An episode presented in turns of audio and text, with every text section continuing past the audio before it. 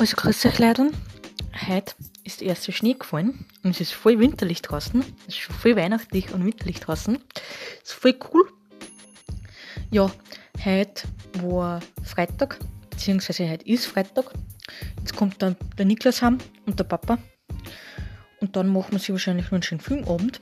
Morgen fahre ich wieder zum Freund. Beziehungsweise wir treffen wieder mit meinem. Und dann schauen wir, was das Wochenende bringen wird, weil es ist richtig, richtig kalt draußen und man weiß nicht, was man recht anfangen soll. Und ähm,